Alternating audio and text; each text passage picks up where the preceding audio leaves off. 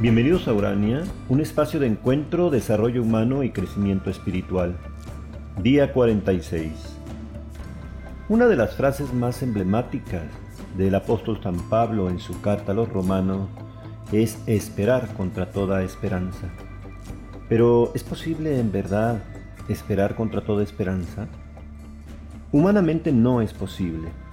Por eso es un don otorgado por Dios mismo.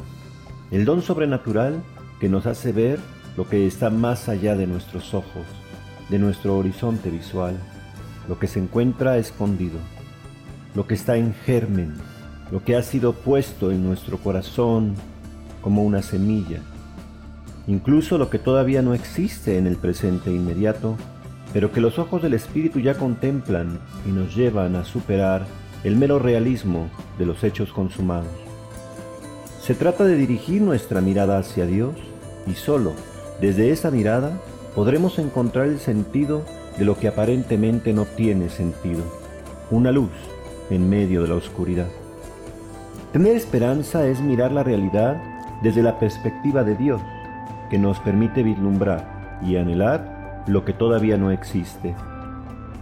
Es subir a la cima de la montaña y ver un horizonte más amplio nos hace incluso disponernos para realidades que están más allá de lo material, de lo visible, del espacio y del tiempo.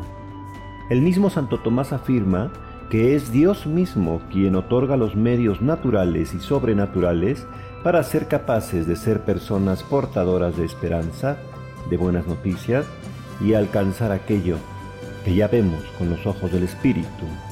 Así pues, la esperanza como virtud teologal es decir, como don que recibimos de Dios, hace referencia a la intervención de Dios en medio de mi vida, de mis seres queridos, como de la historia humana, que rebasan toda posibilidad y que dependen solamente de la voluntad divina.